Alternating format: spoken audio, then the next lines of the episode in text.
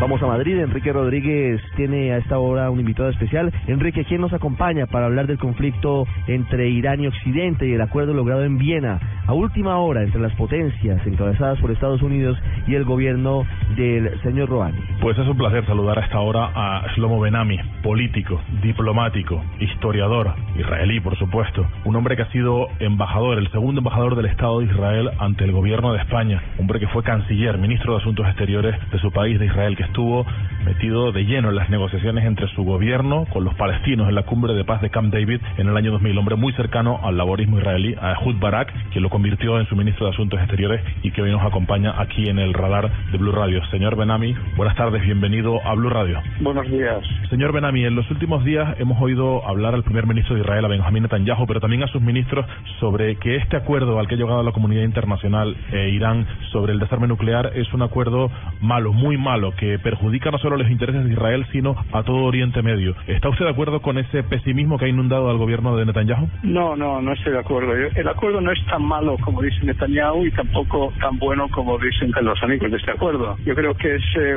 un acuerdo que surge inevitablemente de un compromiso, ¿no? Si se negocia, pues eh, ambas partes tienen que tener lo mínimo de lo que aspiran, ¿no? A lo que aspiran. El acuerdo eh, tiene flecos sueltos, ¿no? Tiene, tiene problemas. le doy simplemente un ejemplo. Si Irán viola el acuerdo, se le impone sanciones, pero el proceso tardará 65 días en los que, digamos, Rusia o China podrían apoyar la postura iraní, crear dificultades políticas, depende del contexto, pero yo creo que hay que poner menos énfasis en el texto y más énfasis en el contexto, el contexto regional. Se ha frenado el movimiento de Irán hacia la bomba, pero no se ha eliminado. El acuerdo es contrario a las promesas de los Estados Unidos, que decía que van a desmantelar el programa nuclear. No se desmantela, solamente se frena. Y en lo que se refiere al contexto regional, yo veo, es, es donde yo veo el problema. Veo el problema porque, para darle un ejemplo, en el año 2003 los iraníes se sentían acosados por Estados Unidos y salieron eh, con una con una propuesta de negociación mucho más amplia que hablaba del problema nuclear, pero también del proceso de paz israelí, de la estabilidad regional, de sistemas de seguridad regional, etcétera. Eh, este acuerdo de hoy no trata de ninguno de aquellos temas, es exclusivamente un acuerdo sobre la cuestión nuclear. Y eh, según, digamos, no solo el señor Netanyahu, sino también eh, los países sunitas de la región, Arabia Saudita, Egipto y otros, se sienten que ahora esto da un aliento a, Irán. Irán se ha convertido en un estado nuclear en el umbral, tiene todas las capacidades para moverse rápidamente hacia una hacia la fabricación de una de una bomba nuclear y ellos también querrán eh, estar en el mismo estatus porque para ellos Irán es eh, Satanás personificado. Así que no creo que esto va a frenar la ambición de proliferación por otras partes en la zona. Sí, señor pero en ese sentido, que no frena del todo las intenciones de la proliferación armamentística, lo cierto es que también, de alguna manera, soslaya algunos de los aspectos, o este, este acuerdo, como usted decía, soslaya algunos de los aspectos fundamentales de la presencia de Irán en Oriente Medio y el factor desestabilizador. Y no solo es las amenazas al Estado de Israel, las constantes amenazas para su desaparición, que han sido públicas por parte de todos los gobernantes del Irán, de los ayatolás, sino que de alguna manera esa situación eh, se soslaya, se pasa por alto y va a seguir eh, siendo una amenaza Irán en la zona, ¿no le parece? Eh, sí, bueno, pues eso, a eso me refería cuando decía que hay que diferenciar entre el texto y el contexto. Normalmente el que es deseable que un Estado esté desnuclearizado, sea cual sea, pero el problema al fin y al cabo no es la bomba, el problema es el régimen. A nadie le preocupa especialmente que Francia tenga una bomba atómica. ¿Por qué? Porque es un Estado democrático dentro de una Europa que vive en paz eh, y si algún día tomará una decisión de usarlo,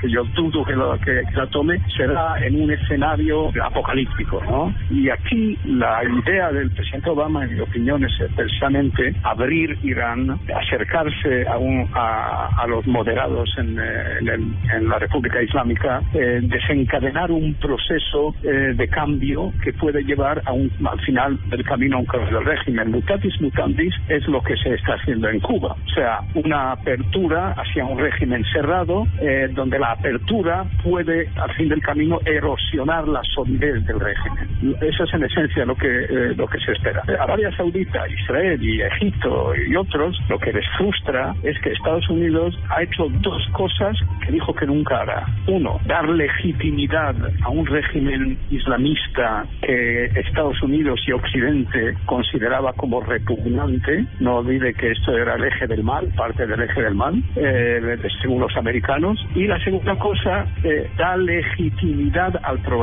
al, proyecto nuclear. Todo lo que ha conseguido, pero todo lo que ha conseguido Irán en el campo nuclear lo ha conseguido violando las resoluciones físicas del Consejo de Seguridad. Y ahora a todo eso se le da legitimidad. Lo único que en lo que avanzamos es se frena que salte a la bomba. La nuclearización militar, eso es lo que se frena. No la capacidad de hacerlo si tomas una decisión política.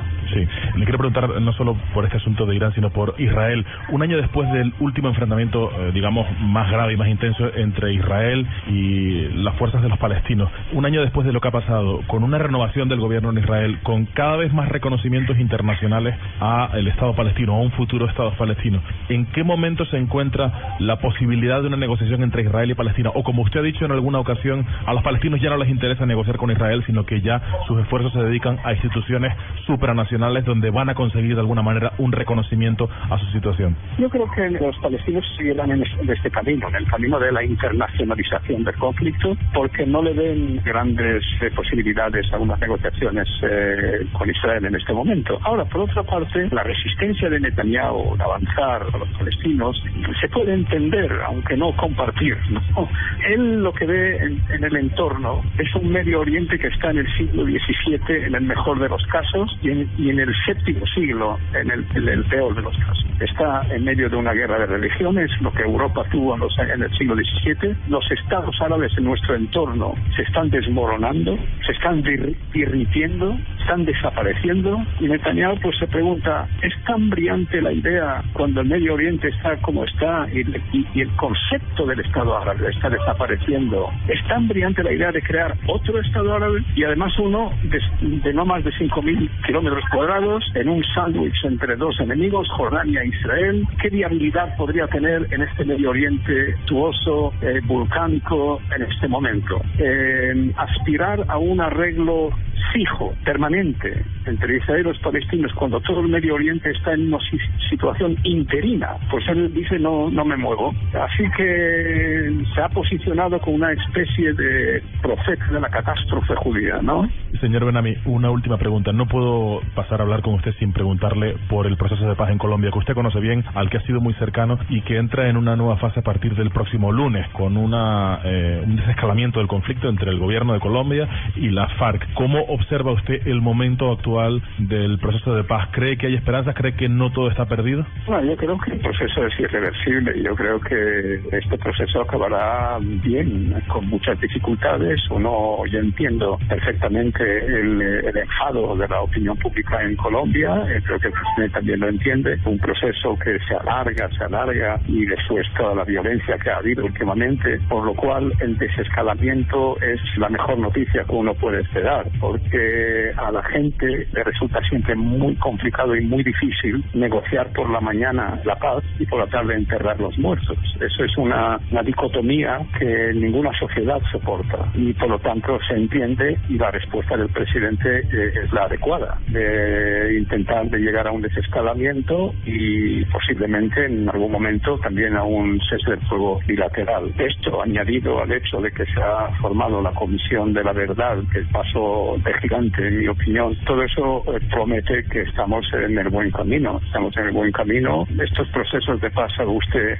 espero que la opinión pública en Colombia lo entienda. Mm, nosotros todo, eh, todo el mundo habla de que estamos vivimos en la era de las guerras asimétricas. Los estados no luchan, no hacen guerras unos contra los otros hoy. Las guerras son entre el Estado y organizaciones no estatales pero también hay procesos de paz asimétricos entre el Estado y la guerrilla. El Estado tiene preocupaciones que la guerrilla no comparte. Por ejemplo, el Estado pues tiene que tener en cuenta la opinión pública, tiene calendarios electorales, tiene sondeos de opinión. Todo aquello es una presión. la política se convierte desde el punto de vista del, del mandatario en, en el mayor problema del proceso de paz. A veces incluso un problema mayor que los temas que se están negociando. Esas preocupaciones no las tiene la guerrilla, el, agente no estatal. Y eso es lo que es importante entender, la dificultad que el gobierno colombiano se está enfrentando en estos días, de que, es la, la, presión política, eh, lógica, inevitable en una democracia, cosa de la cual las FARC está, está libre, ¿no? Y a pesar de esas dificultades, yo creo que está Colombia hoy en un momento en el que sí, efectivamente, este proceso puede llegar a un feliz. Yo, yo tengo la mínima duda. Pues Slomo Benami, ex canciller de Israel, ex embajador, diplomático, historiador, gracias por haber estado en la sintonía de Blue Radio aquí en el radar. Mm, muchas gracias.